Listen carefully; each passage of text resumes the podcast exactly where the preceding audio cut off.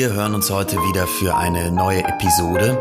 Ähm, und diesmal ist ein Buch dran, eine Novelle, um genau zu sein, die wahrscheinlich auch viele kennen. Es ist eine klassische Schullektüre. Ähm, es handelt sich um eine Novelle namens Bahnwärter Thiel von Gerhard Hauptmann geschrieben und ist ein absoluter Klassiker. Bevor ich aber anfange, darüber ein bisschen zu erzählen und natürlich auch zu lesen, ähm, habe ich kurz noch was anderes, was ich euch sagen wollte. Und zwar vor allem äh, wollte ich mich an dieser Stelle das erste Mal so richtig bedanken bei euch Zuhörern, weil ähm, mittlerweile ich das Gefühl habe, nachdem das alles, dieser ganze Podcast ursprünglich zu Corona-Zeiten entstanden ist, ähm, als der harte Lockdown war und wir alle bei uns in unseren Wohnungen festsaßen und ich eigentlich dachte, es wäre eine schöne Idee, äh, jeden Tag an eine Gruppe von 30 oder 40 Leuten über WhatsApp kleine Gedichte einzulesen oder auch eben Textbuchauszüge. Und sich das dann so entwickelt hat, dass ähm, mittlerweile ja es sich irgendwie äh, mehr oder weniger professionalisiert hat, äh, mir ein ganz toller Kreis von Freunden ähm, ein besseres Mikrofon geschenkt hat, äh, so dass auch die Soundqualität sich verbessert. Das ist jetzt die zweite Episode, die mit diesem Mikrofon aufgenommen wird. Die erste war der kleine Prinz. Ich weiß nicht, ob es euch aufgefallen ist. Könnt ihr ja mal kleine Rückmeldung geben. Und ähm, das, was damit eigentlich reinspielt, ist vor allem äh, die Entwicklung der Zuhörerschaft, die sich auch entwickelt hat. Ähm, ich sehe ja immer über Spotify die Statistiken, ähm, welche Altersgruppen sich den ganzen Spaß anhören, wo die Leute herkommen, ähm, also auch aus welchen Ländern, ja, und ich manchmal erstaunt bin, dass irgendjemand äh, neulich in Marokko ähm, eine Episode gehört hat. Ähm, aber vor allem wir mittlerweile angelangt sind bei äh, circa 3000 Zuhörern im Monat, ähm, was für mich sehr viel ist äh, und ich damit niemals gerechnet hätte, was ja auch überhaupt nicht Ziel, das Ziel, die Ambition war. Es hat sich einfach so entwickelt und ähm, jeden Monat hören sich so viele Menschen das an, was ich irgendwie vorlese, was ganz Tolles und wofür ich mich wirklich bedanken will. Ähm, ohne euch funktioniert das Ganze überhaupt nicht. Also ähm, ja, Danke an alle treuen Zuhörer.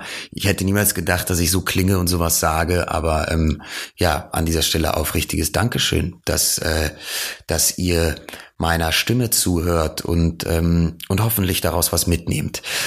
Also, äh, lange genug gequasselt, ähm, fangen wir doch mal mit dem Eigentlichen an, äh, worum es heute geht. Also Bahnwärter Thiel von Gerhard Hauptmann ist eine ähm, Novelle, ja, also eine Erzählung, was bedeutet, es ist weder eine Kurzgeschichte noch ein Roman, also irgendwas dazwischen, ähm, gerade so lang, dass man es eigentlich genauso wie der kleine Prinz auch in einem Ruck lesen kann, ähm, wurde geschrieben 1887 und äh, ist vor allem ein recht bedeutendes Werk aus dem Naturalismus. Ja, also ähm, die Sprache, die Hauptmann da verwendet, die ist so einleuchtend realistisch ähm, und eben naturalistisch insofern, weil sie alles ganz klar äh, dem Leser vor Augen führt und natürlich auch mit Metaphern arbeitet, aber sich auch schon sehr stark reduziert.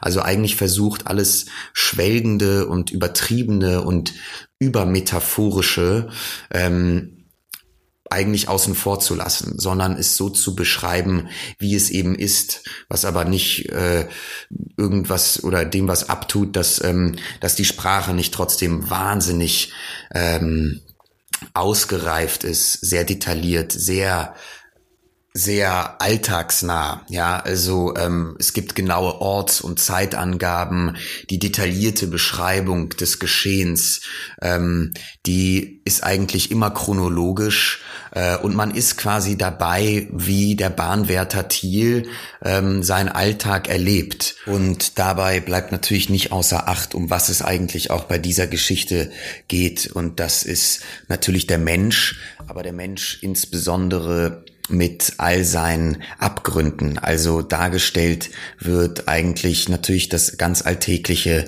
aber es wird vor allem auch das Niedrige und Hässliche ähm, und das Elend herausgearbeitet und betont. Und das sei an dieser Stelle vielleicht von Anfang an gesagt. Die Geschichte vom Bahnwärter Thiel ähm, ist wie eigentlich alle Geschichten von Gerhard Hauptmann ähm, eine ziemlich, ist eine harte Geschichte. Also das ist äh, nichts irgendwie jetzt für den ja den Strandkorb oder die äh, die Hängematte und das Lächeln und Grinsen ähm, und irgendwie was ganz Positives daraus mitnehmen. Man nimmt was anderes mit aus der Geschichte und das ist wie bei allen Figuren ähm, oder Anti-Helden ähm, bei allen auch Dramen, die natürlich irgendwo belasten, ähm, irgendwo eine ziemlich traurige und harte Geschichte erzählen, aber uns natürlich einfach aufzeigen, dass es genau diese, dieses Leid, ähm, dieses alltägliche Leid äh, geben kann auf der Welt. Und ähm, obwohl die Geschichte natürlich jetzt über 130 Jahre alt ist und vieles heute anders wäre und gar nicht so ablaufen würde, so ist es trotzdem interessant, diesem Bahnwärter Thiel bei seiner ähm, Lebenslaufbahn zuzusehen, ähm, weil es eigentlich am Ende des Tages, und das wird auch so über das Buch gesagt, wie so eine äh, psychopathologische Studie über einen Menschen ist. Ja? Das heißt, man ist dabei, wie dieser Mensch, dieser Anti-Held aufgrund von verschiedenen Ereignissen sich innerhalb seiner Psyche verändert. Ähm, was genau passiert, will ich natürlich nicht vorwegnehmen. Hört es euch an. Es ist äh, absolute Weltliteratur. Ähm, ein Buch, das man gelesen haben sollte, weil es von der Sprache insbesondere äh, phänomenal gelungen ist. Also ähm, es macht euch selbst euer Bild. Ich fange jetzt einfach mal an und wünsche euch ein paar interessante Leseminuten. Allsonntäglich saß der Bahnwärter Thiel in der Kirche zu Neuzittau, ausgenommen die Tage, an denen er Dienst hatte oder krank war und zu Bette lag. Im Verlaufe von zehn Jahren war er zweimal krank gewesen. Das eine Mal infolge eines vom Tender einer Maschine während des Vorbeifahrens herabgefallenen Stückes Kohle, welches ihn getroffen und mit zerschmettertem Bein in den Bahngraben geschleudert hatte das andere Mal einer Weinflasche wegen, die aus dem vorüberrasenden Schnellzuge mitten auf seine Brust geflogen war. Außer diesen beiden Unglücksfällen hatte nichts vermocht, ihn, sobald er frei war, von der Kirche fernzuhalten. Die ersten fünf Jahre hatte er den Weg von Schönschornstein, einer Kolonie an der Spree, herüber nach Neuzittau allein machen müssen. Eines schönen Tages war er dann in Begleitung eines schmächtigen und kränklich aussehenden Frauenzimmers erschienen, die, wie die Leute meinten, zu seiner herkulischen Gestalt wenig gepasst hatte. Und wiederum eines schönen Sonntagnachmittags reichte er dieser selben Person am Altare der Kirche feierlich die Hand zum Bunde fürs Leben. Zwei Jahre nun saß das junge, zarte Weib ihm zur Seite in der Kirchenbank. Zwei Jahre blickte ihr hohlwangiges, feines Gesicht neben seinem vom Wetter gebräunten in das uralte Gesangbuch. Und plötzlich saß der Bahnwärter wieder allein wie zuvor. An einem der vorangegangenen Wochentage hatte die Sterbeglocke geläutet. Das war das Ganze. An dem Wärter hatte man, wie die Leute versicherten, kaum eine Veränderung wahrgenommen. Die Knöpfe seiner sauberen Sonntagsuniform waren so blank geputzt als je zuvor, seine roten Haare so wohl geölt und militärisch gescheitelt wie immer, nur dass er den breiten, behaarten Nacken ein wenig gesenkt trug und noch eifriger der Predigt lauschte oder sang, als er es früher getan hatte. Es war die allgemeine Ansicht, dass ihm der Tod seiner Frau nicht sehr nahe gegangen sei. Und diese Ansicht erhielt eine Bekräftigung, als sich Thiel nach Verlauf eines Jahres zum zweiten Male, und zwar mit einem dicken und starken Frauenzimmer, einer Kuhmagd aus Alte Grund verheiratete. Auch der Pastor gestattete sich, als Thiel die Trauung anzumelden kam, einige Bedenken zu äußern. Ihr wollt also schon wieder heiraten, hm?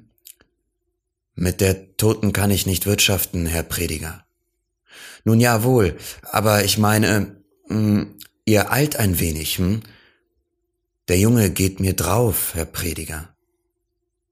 Dils Frau war im Wochenbett gestorben, und der Junge, welchen sie zur Welt gebracht, lebte und hatte den Namen Tobias erhalten. Ach so, der Junge, hm, sagte der Geistliche und machte eine Bewegung, die deutlich zeigte, dass er sich des Kleinen erst jetzt erinnere. Ja, das ist etwas anderes. Wo habt ihr ihn denn untergebracht, während ihr im Dienst seid? Hm? Thiel erzählte nun, wie er Tobias einer alten Frau übergeben, die ihn einmal beinahe habe verbrennen lassen, während er ein anderes Mal von ihrem Schoß auf die Erde gekugelt sei, ohne glücklicherweise mehr als eine große Beule davon zu tragen. Das könne nicht so weitergehen, meinte er, zudem, da der Junge, schwächlich wie er sei, eine ganz besondere Pflege benötige. Deswegen und ferner, weil er der Verstorbenen in die Hand gelobt, für die Wohlfahrt des Jungen zu jeder Zeit ausgiebig Sorge zu tragen, habe er sich zu dem Schritte entschlossen. Gegen das neue Paar, welches nun allsonntäglich zur Kirche kam, hatten die Leute äußerlich durchaus nichts einzuwenden. Die frühere Kuhmagd schien für den Wärter wie geschaffen. Sie war kaum einen halben Kopf kleiner als er und übertraf ihn an Gliederfülle. Auch war ihr Gesicht ganz so grob geschnitten wie das seine, nur dass ihm im Gegensatz zu dem des Wärters die Seele abging.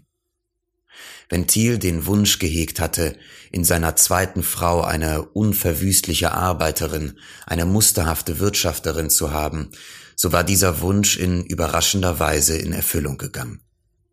Drei Dinge jedoch hatte er, ohne es zu wissen, mit seiner Frau in Kauf genommen.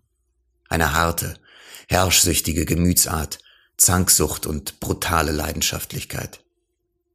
Nach Verlauf eines halben Jahres war es ortsbekannt, wer in dem Häuschen des Wärters das Regiment führte. Man bedauerte den Wärter. Es sei ein Glück für das Mensch, dass sie so ein gutes Schaf wie den Thiel zum Manne bekommen habe, äußerten die aufgebrachten Ehemänner. Es gäbe welche, bei denen sie greulich anlaufen würde. So ein Tier müsse doch kirre zu machen sein, meinten sie, und wenn es nicht anders ginge, dann mit Schlägen. Durchgewalkt müsse sie werden, aber dann gleich so, dass es zöge. Sie durchzuwalken aber war Thiel trotz seiner sehnigen Arme nicht der Mann. Das, worüber sich die Leute ereiferten, schien ihm wenig Kopfzerbrechen zu machen. Die endlosen Predigten seiner Frau ließ er gewöhnlich wortlos über sich eingehen, und wenn er einmal antwortete, so stand das schleppende Zeitmaß sowie der leise, kühle Ton seiner Rede in gewaltsamen Gegensatz zu dem kreischenden Gekeif seiner Frau. Die Außenwelt schien ihm wenig anhaben zu können. Es war, als trüge er etwas in sich, wodurch er alles Böse, was sie ihm antat, reichlich mit Gutem aufgewogen erhielt. Trotz seines unverwüstlichen Phlegmas hatte er doch Augenblicke, in denen er nicht mit sich spaßen ließ. Es war dies immer anlässlich solcher Dinge, die Tobiaschen betrafen. Sein Kind Gutes, nachgiebiges Wesen gewann dann einen Anstrich von Festigkeit, dem selbst ein so unzähmbares Gemüt wie das Lenens nicht entgegenzutreten war. Die Augenblicke indes, darin er diese Seite seines Wesens herauskehrte, wurde mit der Zeit immer seltener und verloren sich zuletzt ganz. Ein gewisser leidender Widerstand, den er der Herrschsucht Lenens während des ersten Jahres entgegengesetzt, verlor sich ebenfalls im zweiten. Er ging nicht mehr mit der früheren Gleichgültigkeit zum Dienst, nachdem er einen Auftritt mit ihr gehabt, wenn er sie nicht vorher besänftigt hatte. Er ließ sich am Ende nicht selten herab, sie zu bitten, doch wieder gut zu sein. Nicht wie sonst mehr war ihm sein einsamer Posten inmitten des märkischen Kiefernforstes sein liebster Aufenthalt. Die stillen, hingebenden Gedanken an sein verstorbenes Weib wurden von denen an die Lebende durchkreuzt. Nicht widerwillig, wie die erste Zeit, trat er den Heimweg an, sondern mit leidenschaftlicher Hast, nachdem er vorher oft Stunden und Minuten bis zur Zeit der Ablösung gezählt hatte. Er, der mit seinem ersten Weibe durch eine mehr vergeistigte Liebe verbunden war, geriet durch die Macht roher Triebe in die Gewalt seiner zweiten Frau und wurde zuletzt in allem fast unbedingt von ihr abhängig. Zu Zeiten empfand er Gewissensbisse über diesen Umschwung der Dinge, und er bedurfte einer Anzahl außergewöhnlicher Hilfsmittel, um sich darüber hinwegzuhelfen. So erklärte er sein Wärterhäuschen und die Bahnstrecke, die er zu besorgen hatte, insgeheim gleichsam für geheiligtes Land, welches ausschließlich den Mahnen der Toten gewidmet sein sollte. Mit Hilfe von allerhand Vorwänden war es ihm in der Tat bisher gelungen, seine Frau davon abzuhalten, ihn dahin zu begleiten. Er hoffte es auch fernerhin tun zu können. Sie hätte nicht gewusst, welche Richtung sie einschlagen sollte, um seine Bude, deren Nummer sie nicht einmal kannte, aufzufinden. Dadurch, dass er die ihm zu Gebote stehende Zeit somit gewissenhaft zwischen die Lebende und die Tote zu teilen vermochte, beruhigte Thiel sein Gewissen in der Tat. Oft freilich und besonders in Augenblicken einsamer Andacht, wenn er recht innig mit der Verstorbenen verbunden gewesen war, sah er seinen jetzigen Zustand im Lichte der Wahrheit und empfand davor Ekel. Hatte er Tagdienst, so beschränkte sich sein geistiger Verzehr mit der Verstorbenen auf einer Menge lieber Erinnerungen aus der Zeit seines Zusammenlebens mit ihr. Im Dunkel jedoch, wenn der Schneesturm durch die Kiefern und über die Strecke raste, in tiefer Mitternacht beim Scheine der seiner Laterne, da wurde das Wärterhäuschen zur Kapelle. Eine verblichene Fotografie der Verstorbenen vor sich auf dem Tisch, Gesangbuch und Bibel aufgeschlagen, las und sang er abwechselnd die lange Nacht hindurch, nur von den in Zwischenräumen vorbeitobenden Bahnzügen unterbrochen und geriet hierbei in eine Ekstase, die sich zu Gesichtern steigerte, in denen er die Tote leibhaftig vor sich sah. Der Posten, den der Wärter nun schon zehn volle Jahre ununterbrochen innehatte, war aber in seiner Abgelegenheit dazu angetan, seine mystischen Neigungen zu fördern. Nach allen vier Windrichtungen mindestens durch einen dreiviertelstündigen Weg von jeder menschlichen Wohnung entfernt, lag die Bude inmitten des Forstes dicht neben einem Bahnübergang, dessen Barrieren der Wärter zu bedienen hatte. Im Sommer vergingen Tage, im Winter Wochen, ohne dass ein menschlicher Fuß außer denen des Wärters und seines Kollegen die Strecke passierte. Das Wetter und der Wechsel der Jahreszeiten brachten in ihrer periodischen Wiederkehr fast die einzige Abwechslung in dieser Einöde. Die Ereignisse, welche im Übrigen den regelmäßigen Ablauf der Dienstzeit Thiels außer den beiden Unglücksfällen unterbrochen hatte, waren unschwer zu überblicken. Vor vier Jahren war der kaiserliche Extrazug, der den Kaiser nach Breslau gebracht hatte, vorübergejagt. In einer Winternacht hatte der Schnellzug einen Rehbock überfahren. An einem heißen Sommertage hatte Thiel bei seiner Streckenvision eine verkorkte Weinflasche gefunden, die sich glühend heiß anfasste und deren Inhalt deshalb von ihm für sehr gut gehalten wurde, weil er nach Entfernung des Korkes einer Fontäne gleich herausquoll, also augenscheinlich gegoren war. Diese Flasche von Thiel in den seichten Rand eines Waldsees gelegt, um abzukühlen, war von dort auf irgendwelche Weise abhanden gekommen, so dass er noch nach Jahren ihren Verlust bedauern musste. Einige Zerstreuung vermittelte dem Wärter einen Brunnen dicht hinter seinem Häuschen. Von Zeit zu Zeit nahmen in der Nähe beschäftigte Bahn- oder Telegrafenarbeiter einen Trunk daraus, wobei natürlich ein kurzes Gespräch mit unterlief. Auch der Förster kam zuweilen, um seinen Durst zu löschen. Tobias entwickelte sich nur langsam. Erst gegen Ablauf seines zweiten Lebensjahres lernte er notdürftig sprechen und gehen. Dem Vater bewies er eine ganz besondere Zuneigung. Wie er verständiger wurde, erwachte auch die alte Liebe des Vaters wieder. In dem Maße, wie diese zunahm, verringerte sich die Liebe der Stiefmutter zu Tobias und schlug sogar in unverkennbare Abneigung um, als Lene nach Verlauf eines neun Jahres ebenfalls einen Jungen gebar. Von da ab begann für Tobias eine schlimme Zeit. Er wurde besonders in Abwesenheit des Vaters unaufhörlich geplagt und musste ohne die geringste Belohnung dafür seine schwachen Kräfte im Dienste des kleinen Schreihalses einsetzen, wobei er sich mehr und mehr aufrieb. Sein Kopf bekam einen ungewöhnlichen Umfang. Die bandroten Haare und das kreidige Gesicht darunter machten einen unschönen und im Verein mit der übrigen kläglichen Gestalt erbarmungswürdigen Eindruck. Wenn sich der zurückgebliebene Tobias solcher Gestalt das kleine von Gesundheit strotzende Brüderchen auf dem Arme hinunter zur Spree schleppte, so wurden hinter den Fenstern der Hütten Verwünschungen laut, die sich jedoch niemals hervorwagten. Thiel aber, welchen die Sache doch vor allem anging, schien keine Augen für sie zu haben und wollte auch die Winke nicht verstehen, welche ihm von wohlmeinenden Nachbarsleuten gegeben wurden. An einem Junimorgen gegen sieben Uhr kam Thiel aus dem Dienst. Seine Frau hatte nicht so bald ihre Begrüßung beendet, als sie schon in gewohnter Weise zu lamentieren begann. Der Pachtacker, welcher bisher den Kartoffelbedarf der Familie gedeckt hatte, war vor Wochen gekündigt worden, ohne dass es Lenen bisher gelungen war, einen Einsatz dafür ausfindig zu machen. Wenngleich nun die Sorge um den Acker zu ihren Obliegenheiten gehörte, so musste doch Thiel einmal übers andere hören, dass niemand als er daran schuld sei, wenn man in diesem Jahre zehn Sack Kartoffeln für schweres Geld kaufen müsse.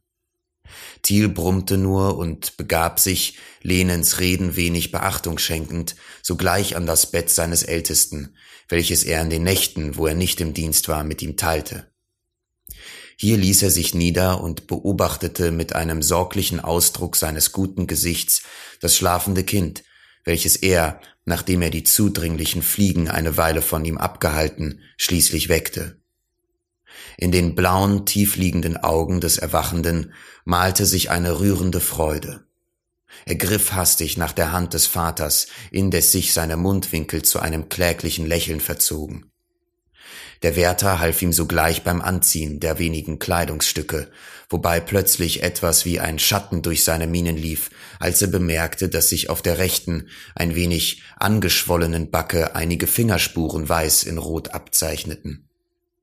Als Lene beim Frühstück mit vergrößertem Eifer auf vorberegte Wirtschaftsangelegenheiten zurückkam, schnitt er ihr das Wort ab mit der Nachricht, dass ihm der Bahnmeister ein Stück Land längs des Bahndammes in unmittelbarer Nähe des Wärterhauses umsonst überlassen habe, angeblich weil es ihm, dem Bahnmeister, zu abgelegen sei. Lene wollte das anfänglich nicht glauben. Nach und nach wichen jedoch ihre Zweifel, und nun geriet sie in merklich gute Laune. Ihre Fragen nach Größe und Güte des Ackers sowie andere mehr verschlangen sich förmlich, und als sie erfuhr, dass bei alledem noch zwei Zwergobstbäume darauf stünden, wurde sie rein närrisch. Als nichts mehr zu erfragen übrig blieb, zudem die Türglocke des Krämers, die man beiläufig gesagt in jedem einzelnen Hause des Ortes vernehmen konnte, unaufhörlich anstug, schoss sie davon, um die Neuigkeit im Örtchen auszusprengen. Während Lene in die dunkle, mit Waren überfüllte Kammer des Krämers kam, beschäftigte sich der Wärter daheim ausschließlich mit Tobias. Der Junge saß auf seinen Knien und spielte mit einigen Kiefernzapfen, die Thiel mit aus dem Walde gebracht hatte. Was willst du werden? fragte ihn der Vater, und diese Frage war stereotyp wie die Antwort des Jungen. Ein Bahnmeister. Es war keine Scherzfrage, denn die Träume des Wärters verstiegen sich in der Tat in solche Höhen, und er hegte allen Ernstes den Wunsch und die Hoffnung, dass aus Tobias mit Gottes Hilfe etwas Außergewöhnliches werden sollte. Sobald die Antwort ein Bahnmeister von den blutlosen Lippen des Kleinen kam, der natürlich nicht wusste, was sie bedeuten sollte, begann Thiels Gesicht sich aufzuhellen, bis es förmlich strahlte von innerer Glückseligkeit. Geh, Tobias, geh spielen, sagte er kurz darauf, indem er eine Pfeife Tabak mit einem in Herdfeuer entzündeten Span in Brand steckte, und der Kleine drückte sich alsbald in scheuer Freude zur Türe hinaus. Thiel entkleidete sich, ging zu Bett und entschlief, nachdem er geraume Zeit gedankenvoll die niedrige und rissige Stubendecke angestarrt hatte. Gegen zwölf Uhr mittags erwachte er, kleidete sich an und ging, während seine Frau in ihrer lärmenden Weise das Mittagsbrot bereitete, hinaus auf die Straße, wo er Tobiaschen sogleich aufgriff, der mit seinen Fingern Kalk aus einem Loche in der Wand kratzte und in den Mund steckte. Der Wärter nahm ihn bei der Hand und ging mit ihm in den etwa acht Häuschen des Ortes vorüber bis hinunter zur Spree, die schwarz und glasig zwischen schwach belaubten Pappeln lag. Dicht am Rande des Wassers befand sich ein Granitblock, auf welchem Thiel sich niederließ. Der ganze Ort hatte sich gewöhnt, ihn bei nur irgend erträglichem Wetter an dieser Stelle zu erblicken. Die Kinder besonders hingen an ihm, nannten ihn Vater Thiel und wurden von ihm in mancherlei Spielen unterrichtet, deren er sich aus seiner Jugendzeit erinnerte. Das Beste jedoch von dem Inhalt seiner Erinnerungen war für Tobias. Er schnitzelte ihm Fitschepfeile, die höher flogen als die aller anderen Jungen. Er schnitt ihm Weidenpfeifchen und ließ sich sogar herbei, mit seinem verrosteten Bass das Beschwörungslied zu singen, während er mit dem Horngriff seines Taschenmessers die Rinde leise klopfte. Die Leute verübelten ihm seine Läppschereien. Es war ihnen unerfindlich, wie er sich mit den Rotznasen so viel abgeben konnte. Im Grunde durften sie jedoch damit zufrieden sein, denn die Kinder waren unter seiner Obhut gut aufgehoben. Überdies nahm Thiel auch ernste Dinge mit ihnen vor, hörte den Großen ihre Schulaufgaben ab, half ihnen beim Lernen der Bibel und Gesangsbuchverse und buchstabierte mit den kleinen AB, AB, DU, DU und so fort. Nach dem Mittagessen legte sich der Wärter abermals zu kurzer Ruhe nieder. Nachdem sie beendigt, trank er den Nachmittagskaffee und begann gleich darauf, sich für den Gang in den Dienst vorzubereiten. Er brauchte dazu, wie zu allen seinen Verrichtungen, viel Zeit. Jeder Handgriff war seit Jahren geregelt. In stets gleicher Reihenfolge wanderten die sorgsam auf der kleinen Nussbaumkommode ausgebreiteten Gegenstände. Messer, Notizbuch, Kamm, ein Pferdezahn, die alte eingekapselte Uhr in die Taschen seiner Kleider. Ein kleines in rotes Papier eingeschlagenes Büchelchen wurde mit besonderer Sorgfalt behandelt. Es lag während der Nacht unter dem Kopfkissen des Wärters und wurde am Tage von ihm stets in der Brusttasche des Dienstrocks herumgetragen. Auf der Etikette unter dem Umschlag stand in unbeholfenen, aber verschnörkelten Schriftzügen von Thiels Hand geschrieben Sparkassenbuch des Tobias Thiel. Die Wanduhr mit dem langen Pendel und dem gelbsüchtigen Ziffernblatt zeigte dreiviertel fünf, als Thiel fortging. Ein kleiner Kahn, sein Eigentum, brachte ihn über den Fluss. Am jenseitigen Spreeufer blieb er einige Male stehen und lauschte nach dem Ort zurück. Endlich bog er in seinen breiten Waldweg und fand sich nach wenigen Minuten inmitten des tief aufrauschenden Kiefernforstes, dessen Nadelmassen einem schwarzgrünen, wellenwerfenden Meere glichen. Unhörbar wie auf Filz schritt er über die feuchte Moos- und Nadelschicht des Waldbodens. Er fand seinen Weg, ohne aufzublicken, hier durch die rostbraunen Säulen des Hochwaldes, dort weiterhin durch dicht verschlungenes Jungholz, noch weiter über ausgedehnte Schonungen, die von einzelnen Höhen und schlanken Kiefern überschattet wurden, welche man zum Schutze für den Nachwuchs aufbehalten hatte. Ein bläulicher, durchsichtiger, mit allerhand Düften geschwängerter Dunst stieg aus der Erde auf und ließ die Formen der Bäume verwaschen erscheinen. Ein schwerer, milchiger Himmel hing tief herab über die Baumwipfel. Krähenschwärme badeten gleichsam im Grau der Luft, unaufhörlich ihre knarrenden Rufe ausstoßend. Schwarze Wasserlachen füllten die Vertiefungen des Weges und spiegelten die trübe Natur noch trüber wider. Ein furchtbares Wetter, dachte Thiel, als er aus tiefem Nachdenken erwachte und aufschaute. Plötzlich jedoch bekamen seine Gedanken eine andere Richtung. Er fühlte dunkel, dass er etwas daheim vergessen haben müsse, und wirklich vermisste er beim Durchsuchen seiner Taschen das Butterbrot, welches er der langen Dienstzeit halber stets mitzunehmen genötigt war. Unschlüssig blieb er eine Weile stehen, wandte sich dann aber plötzlich und eilte in der Richtung des Dorfes zurück. In kurzer Zeit hatte er die Spree erreicht, setzte mit wenigen kräftigen Ruderschlägen über und stieg gleich darauf am ganzen Körper schwitzend die sanft ansteigende Dorfstraße hinauf. Der alte, schäbige Pudel des Krämers lag mitten auf der Straße. Auf dem geteerten Plankenzaune eines Kosettenhofes saß eine Nebelkrähe. Sie spreizte die Federn, schüttelte sich, nickte, stieß ein ohrenzerreißendes Kräh aus und erhob sich mit pfeifendem Flügelschlag, um sich vom Winde in der Richtung des Forstes davontreiben zu lassen.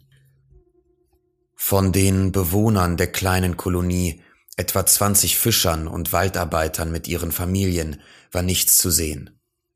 Der Ton einer kreischenden Stimme unterbrach die Stille so laut und schrill, dass der Wärter unwillkürlich mit Laufen innehielt.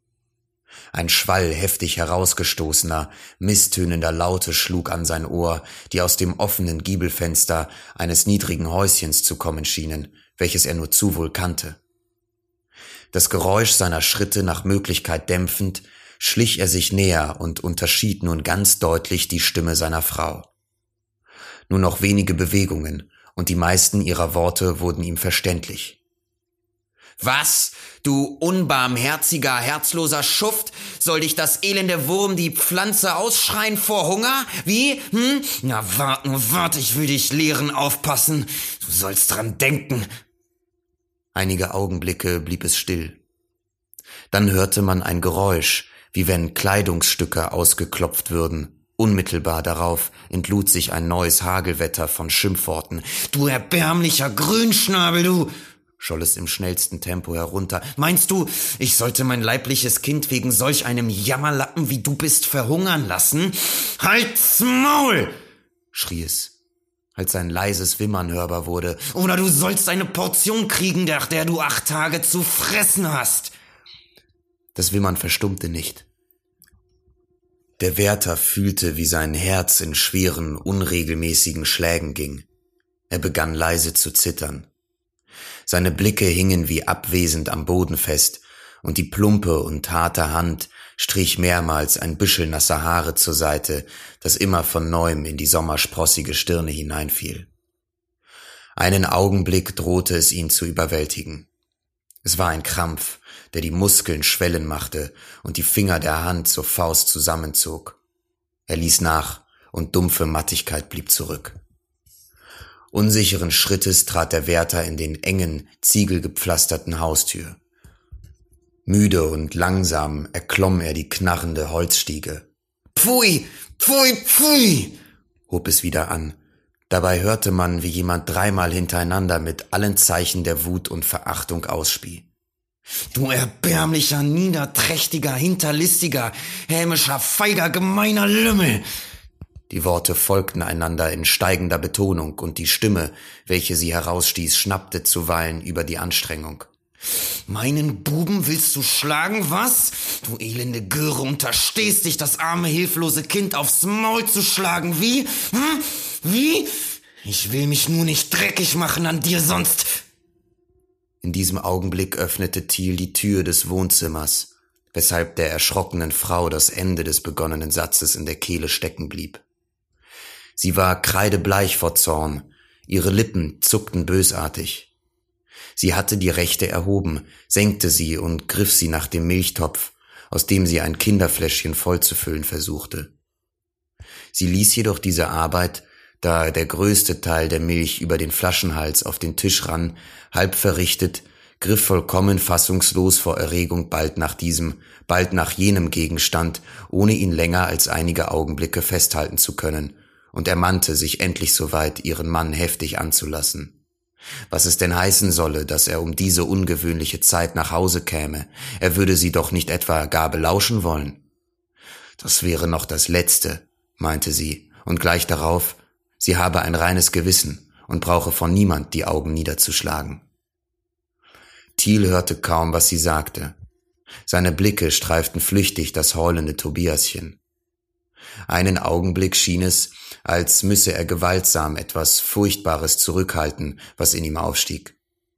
Dann legte sich über die gespannten Mienen plötzlich das alte Phlegma, von einem verstohlenen, begehrlichen Aufblitzen der Augen seltsam belebt. Sekundenlang spielte sein Blick über den starken Gliedmaßen seines Weibes, das, mit abgewandtem Gesicht herumhantierend, noch immer die Fassung suchte. Ihre vollen, halbnackten Brüste blähten sich vor Erregung und drohten das Mieder zu sprengen, und ihre aufgerafften Röcke ließen die breiten Hüften noch breiter erscheinen. Eine Kraft schien von dem Weibe auszugehen, unbezwingbar, unentrinnbar, der Thiel sich nicht gewachsen fühlte. Leicht gleich einem feinen Spinnengewebe und doch fest wie ein Netz von Eisen legte es sich um ihn, fesselnd, überwindend, erschlaffend. Er hätte in diesem Zustand überhaupt kein Wort an sie zu richten vermocht, am allerwenigsten ein hartes, und so musste Tobias, der in Tränen gebadet und verängstet in einer Ecke hockte, sehen, wie der Vater, ohne auch nur weiter nach ihm umzuschauen, das vergessene Brot von der Ofenbank nahm, es der Mutter als einzige Erklärung hinhielt und mit einem kurzen, zerstreuten Kopfnicken sogleich wieder verschwand. Obgleich Thiel den Weg in seine Waldeinsamkeit mit möglichster Eile zurücklegte, kam er doch erst 15 Minuten nach der ordnungsgemäßen Zeit an den Ort seiner Bestimmung. Der Hilfswärter, ein infolge des bei seinem Dienst unumgänglichen schnellen Temperaturwechsels schwindsüchtig gewordener Mensch, der mit ihm im Dienste abwechselte, stand schon fertig zum Aufbruch auf der kleinen sandigen Plattform des Häuschens, dessen große Nummer schwarz auf weiß weithin durch die Stämme leuchtete. Die beiden Männer reichten sich die Hände, machten sich einige kurze Mitteilungen und trennten sich. Der eine verschwand im Innern der Bude, der andere ging quer über die Strecke, die Fortsetzung jener Straße benutzend, welche Thiel gekommen war. Man hörte sein krampfhaftes Husten erst näher, dann ferner durch die Stämme, und mit ihm verstummte der einzige menschliche Laut in dieser Einöde. Thiel begann wie immer so auch heute damit, das enge viereckige Steingebauer der Wärterbude auf seine Art für die Nacht herzurichten. Er tat es mechanisch, während sein Geist mit dem Eindruck der letzten Stunden beschäftigt war. Er legte sein Abendbrot auf den schmalen, braun gestrichenen Tisch an einem der beiden schlitzartigen Seitenfenster, von denen aus man die Strecke bequem übersehen konnte. Hierauf entzündete er in dem kleinen, rostigen Öfchen ein Feuer und stellte einen Topf kalten Wassers darauf. Nachdem er schließlich noch in die Gerätschaften, Schaufel, Spaten, Schraubstock und so weiter einige Ordnung gebracht hatte, begab er sich ans Putzen seiner Laterne, die er zugleich mit frischem Petroleum versorgte. Als dies geschehen war, meldete die Glocke mit drei schrillen Schlägen, die sich wiederholten, dass ein Zug in der Richtung von Breslau her aus der nächstliegenden Station abgelassen sei. Ohne die mindeste Hass zu zeigen, blieb Thiel noch eine gute Weile im Innern der Bude, trat endlich Fahne und Patronentasche in der Hand langsam ins Freie und bewegte sich trägen und schlürfenden Ganges über den schmalen Sandpfad, dem etwa 20 Schritt entfernten Bahnübergang zu. Seine Barrieren schloss und öffnete Thiel vor und nach jedem Zuge gewissenhaft, obgleich der Weg nur selten von jemand passiert wurde. Er hatte seine Arbeit beendet und lehnte jetzt wartend an der schwarz-weißen Sperrstange. Die Strecke schnitt rechts und links geradlinig in den unabsehbaren grünen Forst hinein. Zu ihren beiden Seiten schauten die Nadelmassen gleichsam zurück, zwischen sich eine Gasse freilassend, die der rötlich-braune kiesbestreute Bahndamm ausfüllte. Die schwarzen, parallel laufenden Gegleise darauf glichen in ihrer Gesamtheit einer ungeheuren eisernen Netzmasche, deren schmale Strähne sich im äußersten Süden und Norden in einem Punkte des Horizontes zusammenzogen. Der Wind hatte sich erhoben und trieb leise Wellen in den Waldrand hinunter und in die Ferne hinein. Aus den Telegraphenstangen, die die Strecke begleiteten, tönten summende Akkorde. Auf den Drähten, die sich wie das Gewebe einer Riesenspinne von Stange zu Stange fortrankten, klebten in dichten Reihen Scharen zwitschernder Vögel. Ein Specht flog lachend über Thiels Kopf weg, ohne dass er eines Blickes gewürdigt wurde. Die Sonne, welche soeben unter dem Rande mächtiger Wolken herabging, um in das schwarzgrüne Wipfelmeer zu versinken, goss Ströme von Purpur über den Forst. Die Säulenarkaden der Kiefernstämme jenseits des Dammes entzündeten sich gleichsam von innen heraus und glühten wie Eisen. Auch die Gleise begannen zu glühen, feurigen Schlangen gleich, aber sie erloschen zuerst. Und nun stieg die Glut langsam vom Erdboden in die Höhe, erst die Schäfte der Kiefern, weiter den größten Teil ihrer Kronen in kaltem Verwesungslichte zurücklassend, zuletzt nur noch den äußersten Rand der Wipfel mit einem rötlichen Schimmer streifend. Lautlos und feierlich vollzog sich das erhabene Schauspiel. Der Wärter stand noch immer regungslos an der Barriere. Endlich trat er einen Schritt vor. Ein dunkler Punkt am Horizonte, da wo die Geleise sich trafen, vergrößerte sich. Von Sekunde zu Sekunde wachsend schien er doch auf einer Stelle zu stehen. Plötzlich bekam er Bewegung und näherte sich. Durch die Geleise ging ein Vibrieren und Summen, ein rhythmisches Geklirr, ein dumpfes Getöse, das, lauter und lauter werdend, zuletzt den Hufschlägen eines heranbrausenden Reitergeschwaders nicht unähnlich war. Ein Keuchen und Brausen schwoll stoßweise fernher durch die Luft. Dann plötzlich zerriss die Stille. Ein rasendes Tosen und Toben erfüllte den Raum. Die Geleise bogen sich, die Erde zitterte, ein starker Luftdruck, eine Wolke von Staub, Dampf und Qualm und das schwarze, schnaubende Ungetüm war vorüber. So wie sie anwuchsen, starben nach und nach die Geräusche. Der Dunst verzog sich. Zum Punkte eingeschrumpft, schwand der Zug in der Ferne und das alte heilige Schweigen schlug über den Waldwinkel zusammen.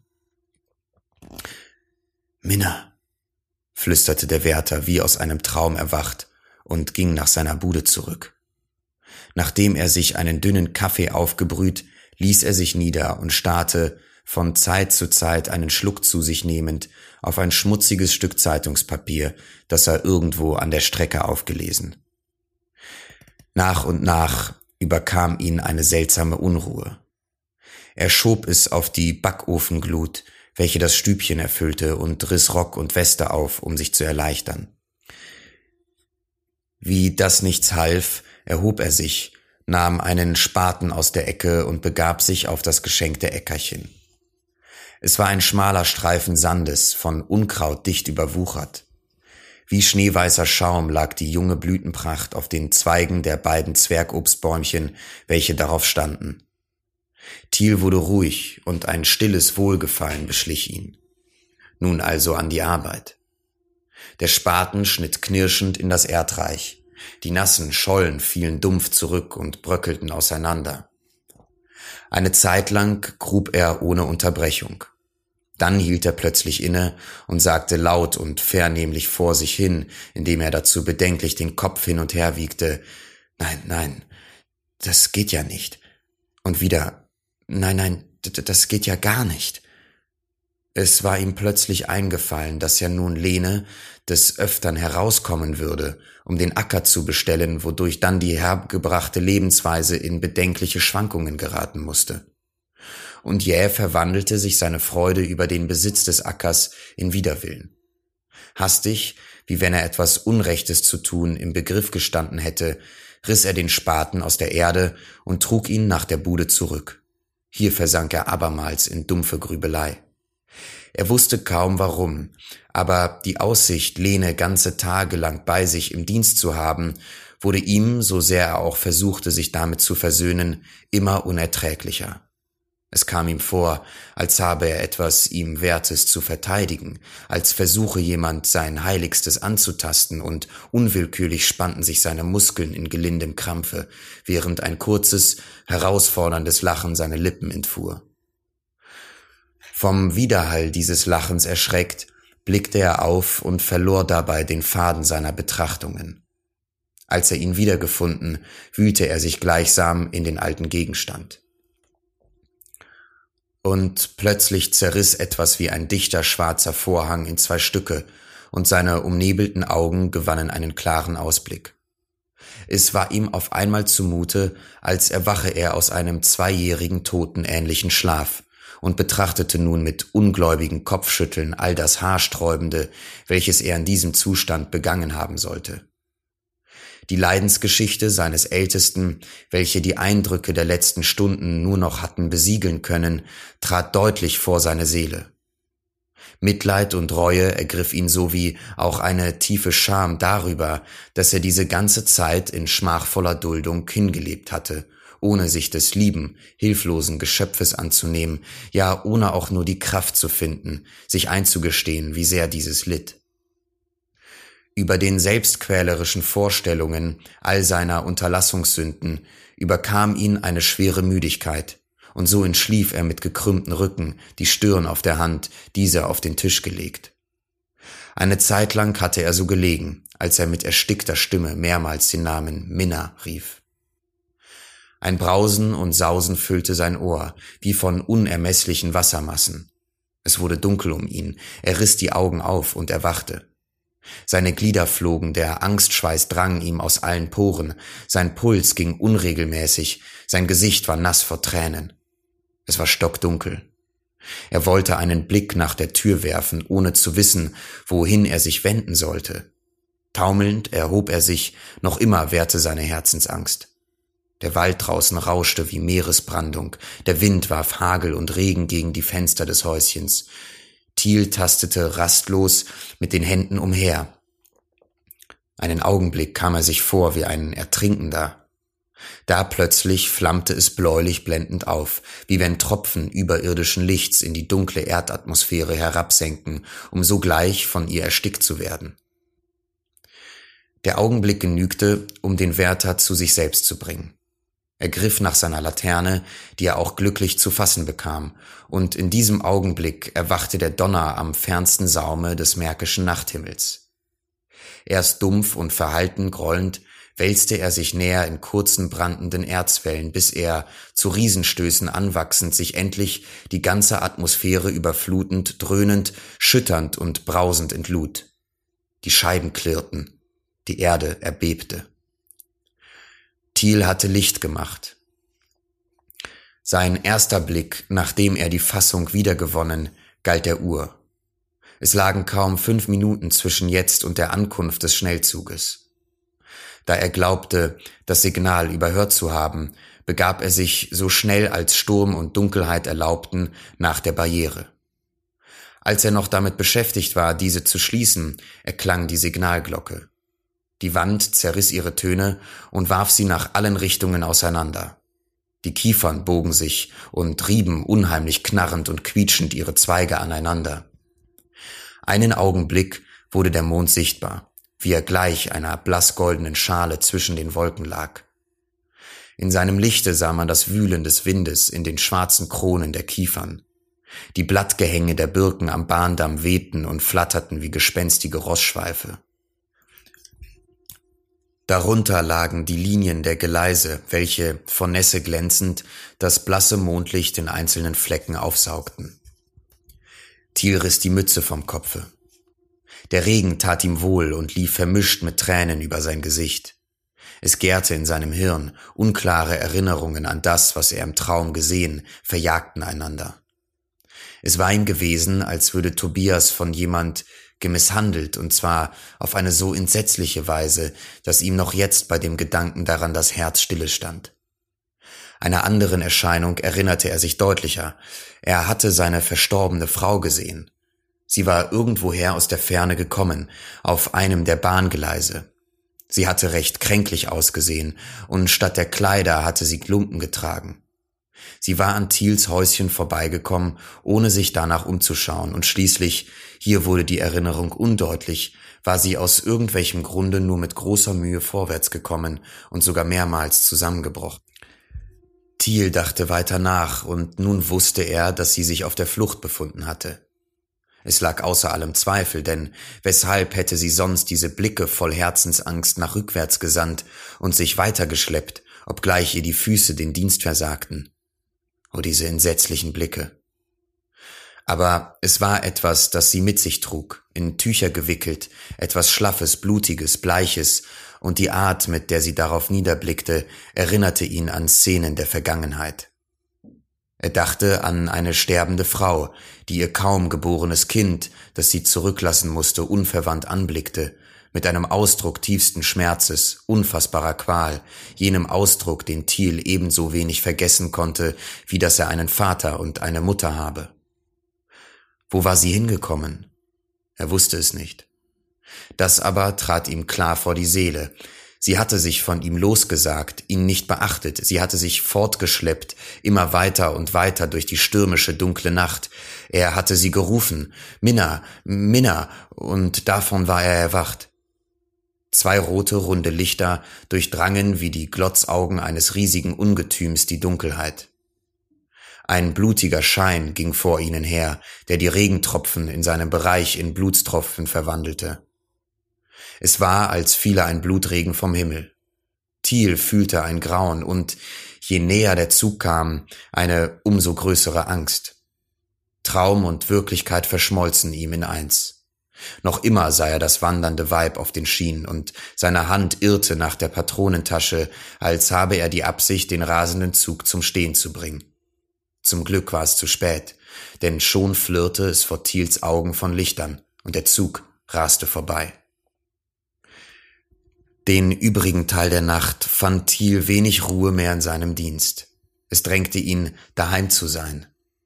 Er sehnte sich, Tobiaschen wiederzusehen, es war ihm zumute, als sei er durch Jahre von ihm getrennt gewesen.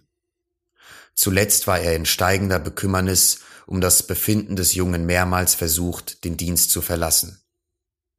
Um die Zeit hinzubringen, beschloss Thiel, sobald es dämmerte, seine Strecke zu revidieren. In der linken einen Stock, in der rechten einen langen eisernen Schraubschlüssel, schritt er denn auch alsbald auf dem Rücken einer Bahnschiene in das schmutzig graue Zwielicht hinein. Hin und wieder zog er mit dem Schraubschlüssel einen Bolzen fest oder schlug an eine der runden Eisenstangen, welche die Geleise untereinander verbanden. Regen und Wind hatten nachgelassen, und zwischen zerschlissenen Wolkenschichten wurden hier und da Stücke eines blassblauen Himmels sichtbar. Das eintönige Klappen der Sohlen auf dem harten Metall, verbunden mit dem schläfrigen Geräusch der tropfenschüttelnden Bäume, beruhigte Thiel nach und nach. Um sechs Uhr früh wurde er abgelöst und trat ohne Verzug den Heimweg an. Es war ein herrlicher Sonntagmorgen. Die Wolken hatten sich zerteilt und waren mittlerweile hinter den Umkreis des Horizontes hinabgesunken. Die Sonne goss im Aufgehen gleich einem ungeheuren blutroten Edelstein funkelnd wahre Lichtmassen über den Forst. In scharfen Linien schossen die Strahlenbündel durch das Gewirr der Stämme, hier eine Insel zarter Fahrenkräuter, deren Wedel fein klöppelten Spitzen glichen, mit Blut behauchend, dort die silbergrauen Flechten des Waldgrundes zu roten Korallen umwandelnd. Von Wipfeln, Stämmen und Gräsern floss der Feuertau. Eine Sintflut von Licht schien über die Erde ausgegossen.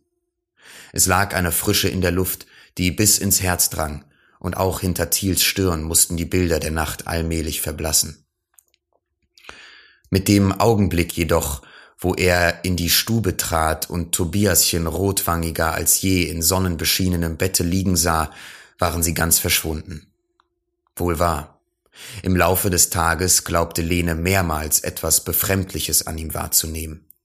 So im Kirchenstuhl, als er, statt ins Buch zu schauen, sie selbst von der Seite betrachtete, und dann auch um die Mittagszeit, als er, ohne ein Wort zu sagen, das Kleine, welches Tobias wie gewöhnlich auf die Straße tragen sollte, aus dessen Arm nahm und ihr auf den Schoß setzte.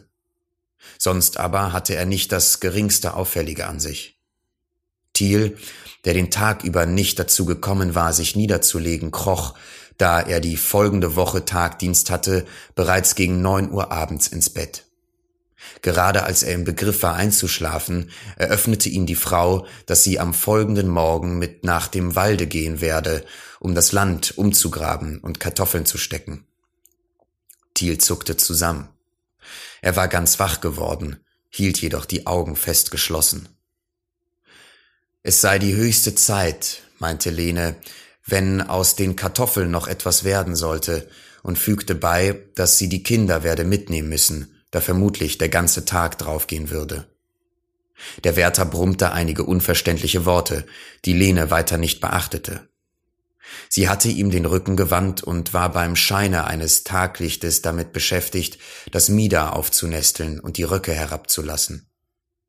Plötzlich fuhr sie herum, ohne selbst zu wissen, aus welchem Grunde, und blickte in das von Leidenschaften verzerrte, erdfarbene Gesicht ihres Mannes, der sie, halb aufgerichtet, die Hände auf der Bettkante, mit brennenden Augen anstarrte. Thiel!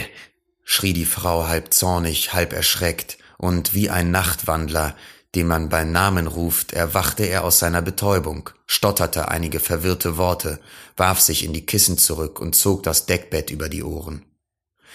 Lene war die erste, welche sich am folgenden Morgen vom Bett erhob. Ohne dabei Lärm zu machen, bereitete sie alles Nötige für den Ausflug vor. Der Kleinste wurde in den Kinderwagen gelegt, darauf Tobias geweckt und angezogen. Als er erfuhr, wohin es gehen sollte, musste er lächeln. Nachdem alles bereit war und auch der Kaffee fertig auf dem Tisch stand, erwachte Thiel. Missbehagen war sein erstes Gefühl beim Anblick all der getroffenen Vorbereitungen. Er hätte wohl gern ein Wort dagegen gesagt, aber er wusste nicht, womit beginnen. Und welche für Lene stichhaltigen Gründe hätte er auch angeben sollen? Allmählich begann dann das mehr oder mehr strahlende Gesichtchen seinen Einfluss auf Thiel zu üben, so dass er schließlich schon um der Freude willen, welche dem Jungen der Ausflug bereitete, nicht daran denken konnte, Widerspruch zu erheben. Nichtsdestoweniger blieb Thiel während der Wanderung durch den Wald nicht frei von Unruhe. Er stieß das Kinderwägelchen mühsam durch den tiefen Sand und hatte allerhand Blümchen darauf gelegt, die Tobias versammelt hatte. Der Junge war ausnehmend lustig. Er hüpfte in seinem braunen Plüschmützchen zwischen den Fahrenkräutern umher und suchte auf eine freilich etwas unbeholfene Art die glasflügeligen Libellen zu fangen, die darüber hingaukelten. Sobald man angelangt war, nahm Lene den Acker in Augenschein. Sie warf das Säckchen mit Kartoffelstücken, welche sie zur Saat mitgebracht hatte, auf den Grasrand eines kleinen Birkengehölzes, kniete nieder und ließ den etwas dunkel gefärbten Sand durch ihre harten Finger laufen. Thiel beobachtete sie gespannt. Nun, äh, wie, wie, wie ist er? Reichlich so gut wie die Spreeecke. Dem Wärter fiel eine Last von der Seele. Er hatte gefürchtet, sie würde unzufrieden sein und kratzte beruhigt seine Bartstoppeln. Nachdem die Frau hastig eine dicke Brotkante verzehrt hatte, warf sie Tuch und Jacke fort und begann zu graben, mit der Geschwindigkeit und Ausdauer einer Maschine.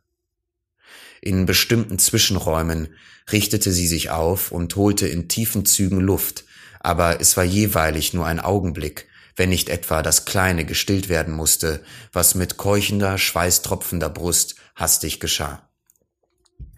Ich muss die Strecke belaufen. Ich werd Tobias mitnehmen, rief der Wärter nach einer Weile von der Plattform vor der Bude aus zu ihr herüber. Ach was, Unsinn, schrie sie zurück. Wer soll denn bei dem Klein bleiben? Hierher kommst du, setzte sie noch lauter hinzu, während der Wärter, als ob er sie nicht hören könne, mit Tobiaschen davonging. Im ersten Augenblick erwog sie, ob sie nicht nachlaufen solle, und nur der Zeitverlust bestimmte sie, davon abzustehen.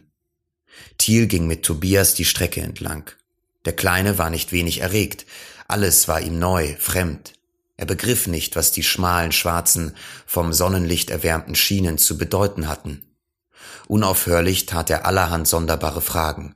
Vor allem verwunderlich war ihm das Klingen der Telegraphenstangen. Thiel kannte den Ton jeder einzelnen seines Reviers, so dass er mit geschlossenen Augen stets gewusst haben würde, in welchem Teil der Strecke er sich gerade befand. Oft blieb er, Tobiaschen in, an der Hand stehen, um den wunderbaren Lauten zu lauschen, die aus dem Holze wie sonore Choräle aus dem Inneren einer Kirche hervorströmten. Die Stange am Südende des Reviers hatte einen besonders vollen und schönen Akkord. Es war ein Gewühl von Tönen in ihrem Innern, die ohne Unterbrechung gleichsam in einem Atem fortklangen, und Tobias lief rings um das verwitterte Holz um, wie er glaubte, durch eine Öffnung die Urheber des lieblichen Getöns zu entdecken. Der Wärter wurde weihevoll gestimmt, ähnlich wie in der Kirche. Zudem unterschied er mit der Zeit eine Stimme, die ihn an seine verstorbene Frau erinnerte. Er stellte sich vor, es sei ein Chor seliger Geister, in den sie ja auch ihre Stimme mische, und diese Vorstellung erweckte in ihm eine Sehnsucht, eine Rührung bis zu Tränen. Tobias verlangte nach den Blumen, die seitab im Birkenwäldchen standen, und Thiel wie immer gab ihm nach.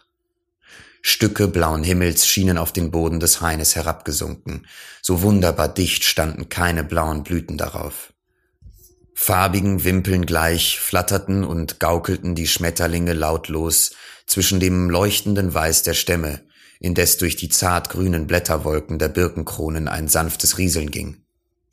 Tobias rupfte Blumen, und der Vater schaute ihm singend zu. Zuweilen erhob sich auch der Blick des Letzteren und suchte durch die Lücken der Blätter den Himmel, der wie eine riesige, makellos blaue Kristallschale das Goldlicht der Sonne aufhing. Vater, ist das der liebe Gott? fragte der Kleine plötzlich auf ein braunes Eichhörnchen deutend, das unter kratzenden Geräuschen am Stamme einer alleinstehenden Kiefer hinhuschte.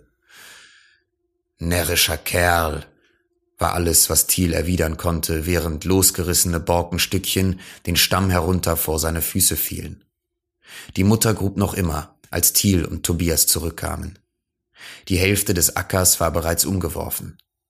Die Bahnzüge folgten einander in kurzen Zwischenräumen, und Tobias sah sie jedes Mal mit offenem Munde vorübertoben. Die Mutter selbst hatte ihren Spaß an seinen drolligen Grimassen. Das Mittagessen bestehend aus Kartoffeln und einem Restchen kalten Schweinebraten, verzehrte man in der Bude. Lene war aufgeräumt und auch Thiel schien sich in das Unvermeidliche mit gutem Anstand fügen zu wollen. Er unterhielt seine Frau während des Essens mit allerlei Dingen, die in seinen Beruf schlugen. So fragte er sie, ob sie sich denken könne, dass in einer einzigen Bahnschiene 46 Schrauben säßen und anderes mehr. Am Vormittage war Lene mit Umgraben fertig geworden. Am Nachmittage sollten die Kartoffeln gesteckt werden. Sie bestand darauf, dass Tobias jetzt das Kleine warte und nahm ihn mit sich. Pass auf, rief Tilje nach, von plötzlicher Besorgnis ergriffen. Pass auf, dass er den Gleisen nicht zu nahe kommt. Ein Achselzucken Lenens war die Antwort. Der schlesische Schnellzug war gemeldet und Thiel musste auf seinen Posten. Kaum stand der Dienst fertig an der Barriere, so hörte er ihn auch schon heranbrausen. Der Zug wurde sichtbar. Er kam näher. In unzählbaren, sich überhastenden Stößen fauchte der Dampf aus dem schwarzen Maschinenlote. Da, ein, zwei, drei milchweiße Dampfstrahlen quollen kerzengerade empor, und gleich darauf brachte die Luft den Pfiff der Maschine getragen. Dreimal hintereinander, kurz, grell, beängstigend. Sie bremsen, dachte Thiel. Warum nur? Und wieder grellten die Notpfiffe schreiend, den Widerhall weckend, diesmal in langer, ununterbrochener Reihe. Thiel Thiel trat vor, um die Strecke überschauen zu können. Mechanisch zog er die rote Fahne aus dem Futteral und hielt sie gerade vor sich hin über die Geleise. Jesus Christus, war er blind gewesen? Jesus Christus, oh, Jesus, Jesus Christus, was war das? Dort zwischen den Schienen. Halt! schrie der Wärter aus den Leibeskräften. Zu spät. Eine dunkle Masse war unter den Zug geraten und wurde zwischen den Rädern wie ein Gummiball hin und her geworfen. Noch einige Augenblicke und man hörte das Knarren und Quietschen der Bremsen. Der Zug stand. Die einsame Strecke belebte sich. Zugführer und Schaffner rannten über den Kies nach dem Ende des Zuges. Aus jedem Fenster blickten neugierige Gesichter und jetzt die Menge knollte sich und kam nach vorn. Thiel keuchte. Er musste sich festhalten, um nicht zu sinken wie ein gefälligter Stier. Wahrhaftig, man winkt ihm. Nein! Ein Aufschrei zerreißt die Luft von der Unglücksstelle her, ein Geheul folgt, wie aus der Kehle eines Tieres kommend. Wer war das? Lene. Es war nicht ihre Stimme, und doch ein Mann kommt in Eile die Strecke herauf. Wärter! Was gibt's? Ah, ein Unglück. Der Bote schickt zurück, denn des Wärters Augen spielen seltsam. Die Mütze sitzt schief, die roten Haare scheinen sich aufzubäumen. Er lebt, vielleicht ist noch Hilfe. Ein Röcheln ist die einzige Antwort. Kommen Sie schnell, schnell! Thiel reißt sich auf mit gewaltiger Anstrengung. Seine schlaffen Muskeln spannen sich. Er richtet sich hoch auf, sein Gesicht ist blöd und rot. Er rennt mit dem Boten, er sieht nicht die todbleichen, erschreckten Gesichter der Reisenden in den Zugfenstern. Eine junge Frau schaut heraus, ein Handlungsreisender im Fetz, ein junges Paar, anscheinend auf der Hochzeitsreise. Was geht's ihn an? Er hat sich nie um den Inhalt dieser Polterkasten gekümmert. Sein Ohr füllt das Geheul Lenens. Vor seinen Augen schwimmt es durcheinander, gelbe Punkte, Glühwürmchen gleich, unzählig. Er schreckt zurück. Er steht. Aus dem Tanze der Glühwürmchen tritt es hervor, blass, schlaff, blutrünstig. Eine Stirn, braun und blau geschlagen, blaue Lippen, über die schwarzes Blut tröpfelt. Er ist es. Thiel spricht nicht. Sein Gesicht nimmt eine schmutzige Blässe an. Er lächelt wie abwesend, endlich beugt er sich. Er fühlt sich schlaffen toten Gliedmaßen schwer in seinen Armen, die rote Fahne wickelt sich darum. Er geht. Wohin? Zum Bahnarzt, zum, zum Bahnarzt, tönt es durcheinander. Wir nehmen ihn gleich mit, ruft der Packmeister und macht in seinem Wagen aus Dienströcken und Büchern ein Lager zurecht. Nun also? Thiel macht keine Anstalten, den Verunglückten loszulassen. Man drängt in ihm. Vergebens. Der Packmeister lässt eine Bahre aus dem Packwagen reichen und beordert einen Mann, dem Vater beizustehen. Die Zeit ist kostbar. Die Pfeife des Zugführers trillert, Münzen regnen aus den Fenstern. Lene gebärdet sich wie wahnsinnig. Das arme, arme Weib, heißt es in den Coupés, die arme, Arme, arme Mutter. Der Zugführer trillert abermals ein Pfiff. Die Maschine stößt weiße zischende Dämpfer aus ihren Zylindern und schreckt in eisernen Sehnen einige Sekunden, und der Kurierzug braust mit wehender Rauchfahne in verdoppelter Geschwindigkeit durch den Forst. Der Wärter, anderen Sinnes geworden, legt den halbtoten Jungen auf die Bahre. Da liegt er da in seiner verkommenen Körpergestalt, und hin und wieder hebt ein langer, rasselnder Atemzug die knöchernde Brust, welche unter dem zerfetzten Hemd sichtbar wird. Die Ärmchen und Beinchen, nicht nur in den Gelenken gebrochen, nehmen die unnatürlichsten Stellungen ein. Die Ferse des kleinen Fußes ist nach vorn gedreht. Die Arme schlottern über den Rand der Bahre. Lene wimmert in einem fort. Lene wimmert in einem fort. Jede Spur ihres einstigen Trotzes ist aus ihrem Wesen gewichen. Sie wiederholt fortwährend eine Geschichte, die sie von jeder Schuld an dem Vorfall reinwaschen soll. Thiel scheint sie nicht zu beachten. Mit entsetzlich bangem Ausdruck haften seine Augen an dem Kinde. Es ist still ringsum geworden, totenstill. Schwarz und heiß ruhen die Geleise auf dem belebenden Kies.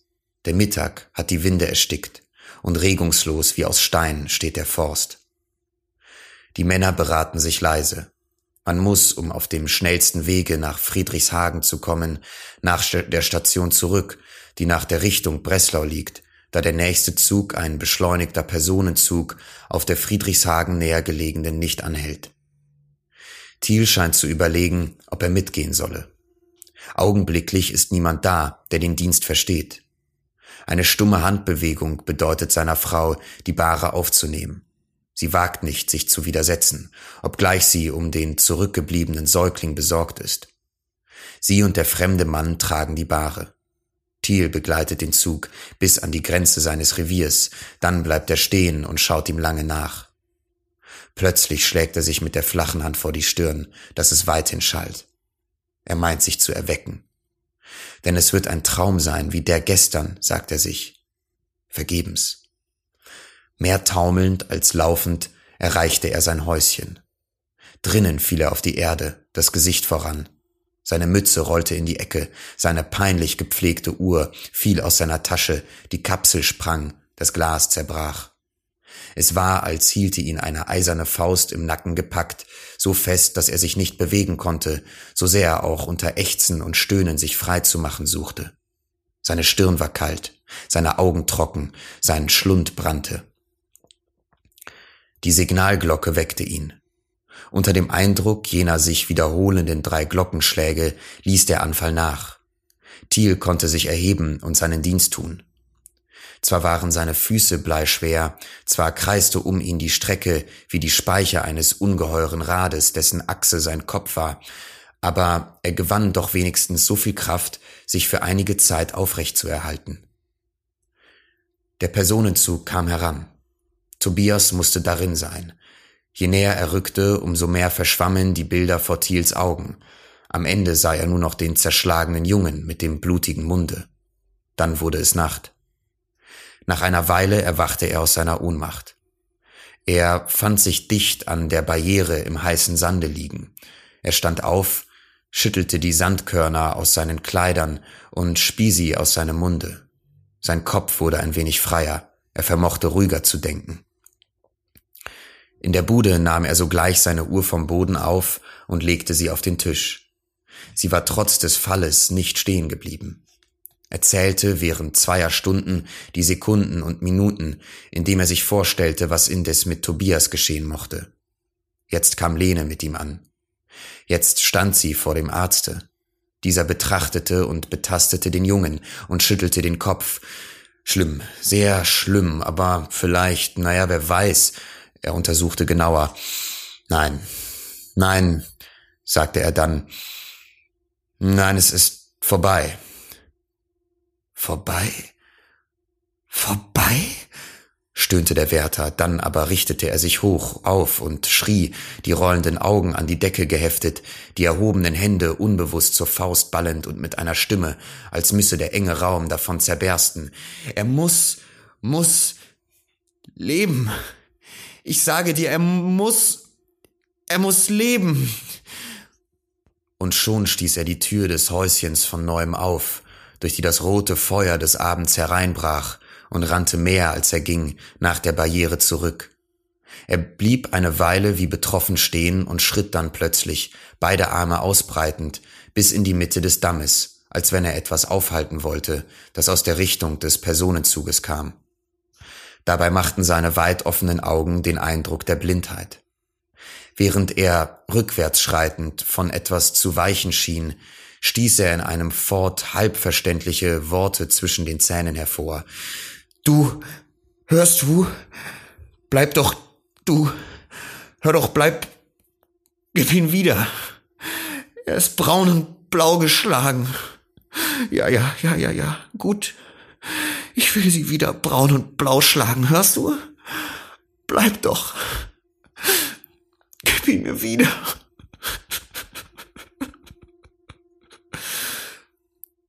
Es schien, als ob etwas an ihm vorüberwandle, denn er wandte sich und bewegte sich, wie um es zu verfolgen nach der anderen Richtung. Du. Minna. Seine Stimme wurde weinerlich, wie die eines kleinen Kindes. Du, Minna. Hörst du? Gib ihn wieder. Ich will. Er tastete in die Luft, wie um jemand festzuhalten. Weibchen. Ja, und, und da will ich sie, und da will ich sie auch schlagen. Braun und blau. Auch schlagen. Und da will ich mit dem Beil, siehst du, mit dem Küchenbeil, mit dem Küchenbeil will ich sie schlagen und, und da wird sie verrecken. Und, und ja, mit dem Beil. Mit dem Küchenbeil. Das schwarzes Blut.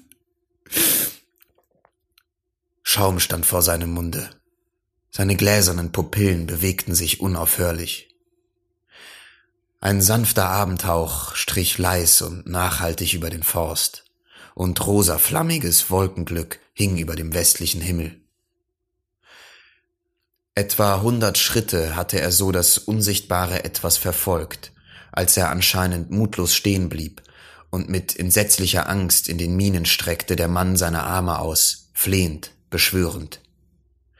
Er strengte seine Augen an und beschattete sie mit der Hand, wie um noch einmal in weiter Ferne das Wesenlose zu entdecken.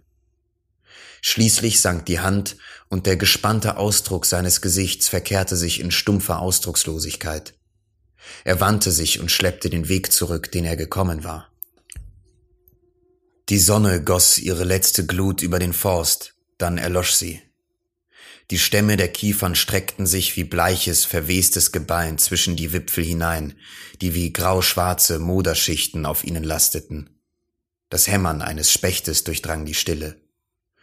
Durch den kalten, stahlblauen Himmelsraum ging ein einziges verspätetes Rosengewölk. Der Windhauch wurde kellerkalt, so dass er den Wärter fröstelte. Alles war ihm neu, alles fremd. Er wusste nicht, was das war, worauf er ging oder das, was ihn umgab. Da huschte ein Eichhorn über die Strecke und Thiel besann sich. Er musste an den lieben Gott denken, ohne zu wissen warum. Der liebe Gott springt über den Weg, der liebe Gott springt über den Weg. Er wiederholte diesen Satz mehrmals, gleichsam, um auf etwas zu kommen, das damit zusammenhing. Er unterbrach sich, ein Lichtschein fiel in sein Hirn. Aber mein Gott, das ist ja Wahnsinn. Er vergaß alles und wandte sich gegen diesen neuen Feind. Er suchte Ordnung in seine Gedanken zu bringen, aber vergebens. Es war ein haltloses Streifen und Schweifen. Er ertappte sich auf den unsinnigsten Vorstellungen und schauderte zusammen im Bewusstsein seiner Machtlosigkeit. Aus dem nahen Birkenwäldchen kam Kindergeschrei. Es war das Signal zur Raserei. Fast gegen seinen Willen musste er darauf zueilen und fand das Kleine, um welches sich niemand mehr gekümmert hatte, weinend und strampelnd ohne Bettchen im Wagen liegen. Was wollte er tun? Was trieb ihn hierher? Ein wirbelnder Strom von Gefühlen und Gedanken verschlang diese Fragen. Der liebe Gott springt über den Weg. Jetzt wusste er, was das bedeuten wollte.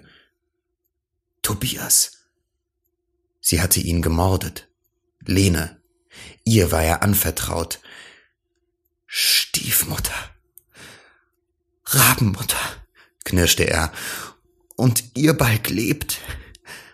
Ein roter Nebel umwölkte seine Sinne.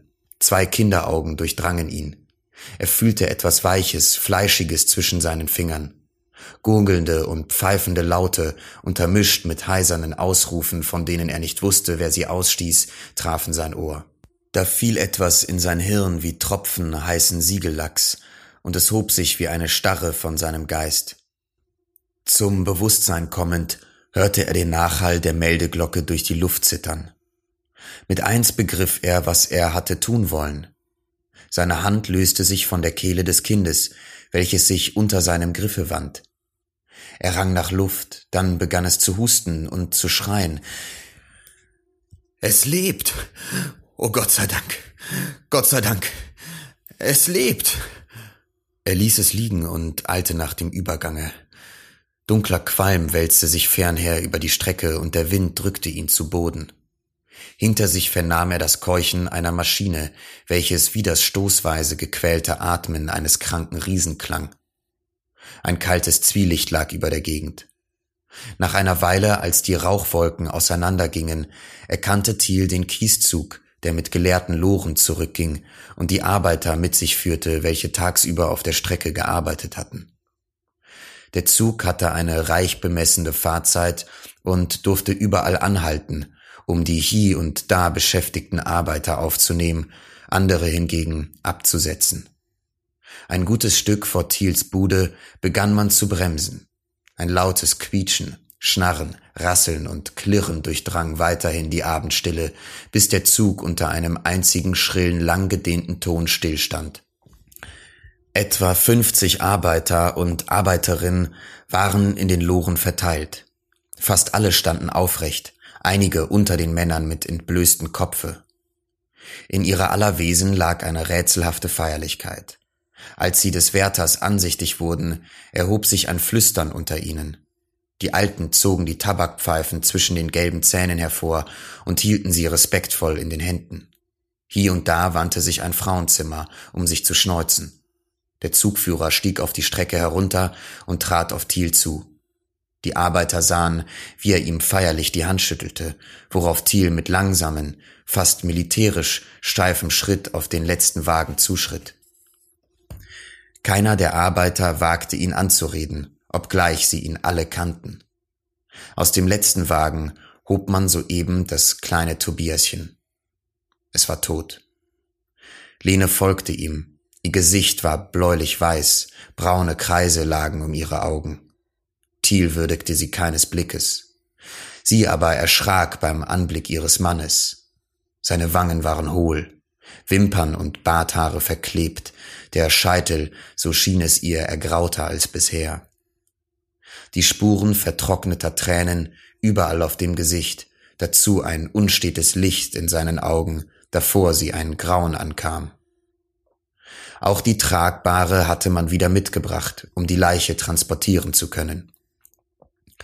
Eine Weile herrschte unheimliche Stille. Eine tiefe, entsetzliche Versonnenheit hatte sich Thiels bemächtigt. Es wurde dunkler. Ein Rudel Rehe setzte seitab auf den Bahndamm. Der Block blieb stehen, mitten zwischen den Gleisen. Er wandte seinen gelenkten Hals neugierig herum, da pfiff die Maschine und blitzartig verschwand er samt seiner Herde. In dem Augenblick, als der Zug sich in Bewegung setzen wollte, brach Thiel zusammen. Der Zug hielt abermals, und es entspann sich eine Beratung über das, was nun zu tun sei. Man entschied sich dafür, die Leiche des Kindes einstweilen im Wärterhaus unterzubringen und statt ihrer den durch kein Mittel wieder ins Bewusstsein zu rufenden Wärter mittels der Bahre nach Hause zu bringen. Und so geschah es. Zwei Männer trugen die Bahre mit dem Bewusstlosen, gefolgt von Lene, die, fortwährend schluchzend, mit Tränen überströmtem Gesicht den Kinderwagen mit dem Kleinsten durch den Sand stieß. Wie eine riesige, purpurglühende Kugel lag der Mond zwischen den Kieferschäften am Waldesgrund. Je höher er rückte, umso kleiner schien er zu werden. Umso mehr verblasste er auch. Endlich hing er, einer Ampel vergleichbar, über dem Forst, durch alle Spalten und Lücken der Kronen einen matten Lichtdunst drängend, welcher die Gesichter der dahinschreitenden leichenhaft anmalte. Rüstig, aber vorsichtig schritt man vorwärts, jetzt durch eng gedrängtes Jungholz, dann wieder an weiten, hochwaldumstandenen Schonungen entlang, darin sich das bleiche Licht wie in großen dunklen Becken angesammelt hatte. Der Bewusstlose röchelte von Zeit zu Zeit oder begann zu fantasieren. Mehrmals ballte er die Fäuste und versuchte mit geschlossenen Augen sich emporzurichten. Es kostete Mühe, ihn über die Spree zu bringen. Man musste ein zweites Mal übersetzen, um die Frau und das Kind nachzuholen. Als man die kleine Anhöhe des Ortes emporstieg, begegnete man einigen Einwohnern, welche die Botschaft des geschehenen Unglücks sofort verbreiteten. Die ganze Kolonie kam auf die Beine. Angesichts ihrer Bekannten brach Lene in erneutes Klagen aus. Man beförderte den Kranken mühsam die schmale Stiege hinauf in seine Wohnung und brachte ihn sofort zu Bett. Die Arbeiter kehrten sogleich um, um Tobiaschens Leiche nachzuholen. Alte, erfahrene Leute hatten kalte Umschläge angeraten, und Lene befolgte ihre Weisung mit Eifer und Umsicht. Sie legte Handtücher in eiskaltes Brunnenwasser und erneuerte sie, sobald die brennende Stirn des Bewusstlosen sie durchhitzt hatte. Ängstlich beobachtete sie die Atemzüge des Kranken, welche ihr mit jeder Minute regelmäßiger zu werden schienen. Die Aufregungen des Tages hatten sie doch stark mitgenommen, und sie beschloss ein wenig zu schlafen, fand jedoch keine Ruhe. Gleich viel, ob sie die Augen öffnete oder schloss, unaufhörlich zogen die Ereignisse der Vergangenheit daran vorüber. Das Kleine schlief.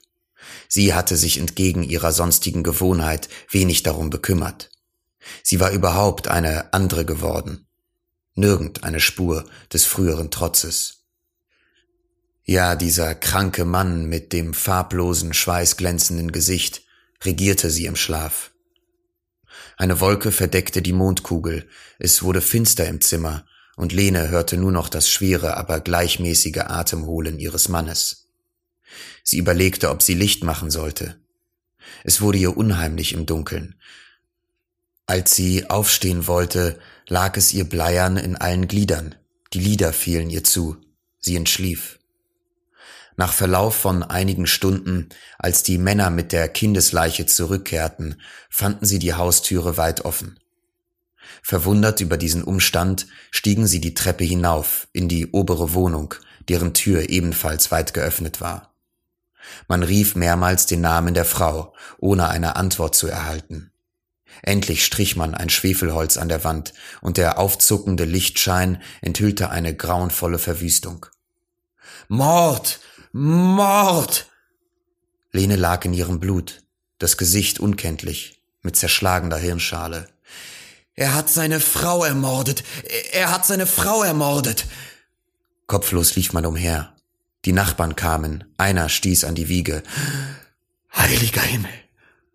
Und er fuhr zurück, bleich, mit entsetzenstarrem Blick. Da lag das Kind, mit durchschnittenem Halse.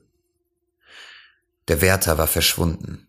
Die Nachforschungen, welche man noch in derselben Nacht anstellte, blieben erfolglos. Den Morgen darauf fand ihn der diensttuende Wärter zwischen den Bahngleisen und an der Stelle sitzend, wo Tobiaschen überfahren war. Er hielt das braune Pudelmützchen im Arm und liebkoste es ununterbrochen wie etwas, das Leben hat. Der Wärter richtete einige Fragen an ihn, bekam jedoch keine Antwort und bemerkte bald, dass er es mit einem Irrsinnigen zu tun habe. Der Wärter am Block, davon in Kenntnis gesetzt, er bat telegrafisch um Hilfe. Nun versuchten mehrere Männer, ihn durch gutes Zureden von den Gleisen fortzulocken, jedoch vergebens. Der Schnellzug, der um diese Zeit passierte, musste anhalten, und erst der Übermacht seines Personals gelang es, den Kranken, der alsbald furchtbar zu toben begann, mit Gewalt von der Strecke zu entfernen. Man musste ihm Hände und Füße binden, und der inzwischen requirierte Gendarm überwachte seinen Transport nach dem Berliner Untersuchungsgefängnisse, von wo aus er jedoch schon am ersten Tage nach der Irrenabteilung der Charité überführt wurde. Noch bei der Einlieferung hielt er das braune Mützchen in Händen und bewachte es mit eifersüchtiger Sorgfalt und Zärtlichkeit.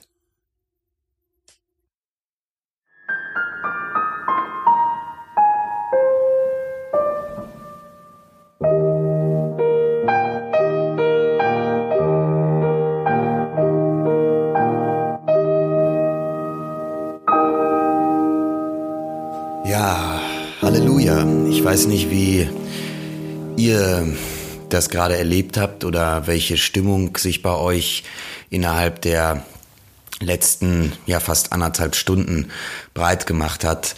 Ähm, es ist, man kann es nicht anders sagen, wirklich eine wahnsinnig traurige Geschichte. Also äh, es ist keine schöne Geschichte, es ist keine, wie gesagt, keine Geschichte, über die man irgendwie noch ewig positive Gefühle hegt, aber es ist eine ganz besondere Geschichte, weil, und das habe ich gerade jetzt nochmal gemerkt, ähm, es ist ja auch eine Geschichte über die väterliche Liebe, ja, über einfach vor allem, also total rührend, wie dieser alte Mann sich um dieses Kind äh, kümmert und wie viel Zuneigung er für das Kind hat und dennoch auf der anderen Seite auch unheimlich viel Angst hat ähm, vor seiner vor seiner Frau, vor dieser, vor dieser schlimm, schlimm, bösartigen Frau, die seinen eigenen Sohn misshandelt und schändet und beschimpft, beschimpft aufs, aufs Übelste. Ähm, also brutale Szenen, äh, brutale Dialoge, als die Frau da wirklich in der Küche steht und den kleinen Mann so alle macht. Ähm, und naja, aber am Ende des Tages ist es auch die Geschichte eines Mörders, eines jemandem, der zum Mörder ge gemacht wurde, kann man irgendwie schon sagen. Ähm, von der, von der Ungerechtigkeit, die um ihn stattgefunden hat. Da hat immerhin eine Frau, die er meinte zu lieben, aber am Ende des Tages irgendwie auch nicht richtig geliebt hat, sondern eher auch Verachtung und, und äh, Verachtung für sie übrig hatte und, und einfach Angst hatte und Sicherheit brauchte, wie er auch ganz am Anfang dem Pfarrer als Begründung für die neue Heirat nennt. Ähm, und ja, und am Ende des Tages wurde dieser Mann von der Frau, von den Begebenheiten, von, von einer Mörderin ähm, selbst zum Mörder gemacht, zum Verrückten auch gemacht.